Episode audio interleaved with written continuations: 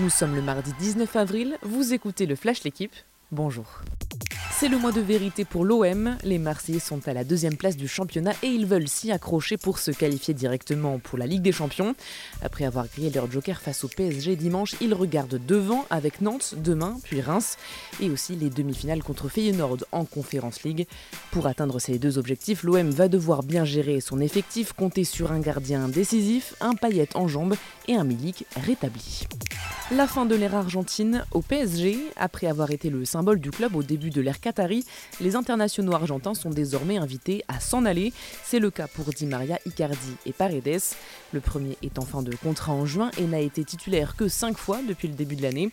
Icardi joue également très peu. Le feuilleton autour de sa vie privée a beaucoup agacé, mais il est en contrat jusqu'en 2024 et voudrait rester.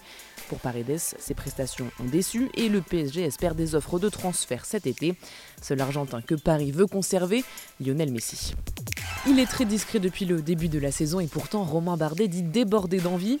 Il a terminé troisième hier sur la première étape du Tour des Alpes pour sa course de reprise.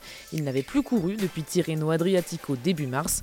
Mais le Français dit monter en puissance, il sera probablement au départ de Liège-Bastogne-Liège dimanche avant de se consacrer au Giro à partir du 6 mai.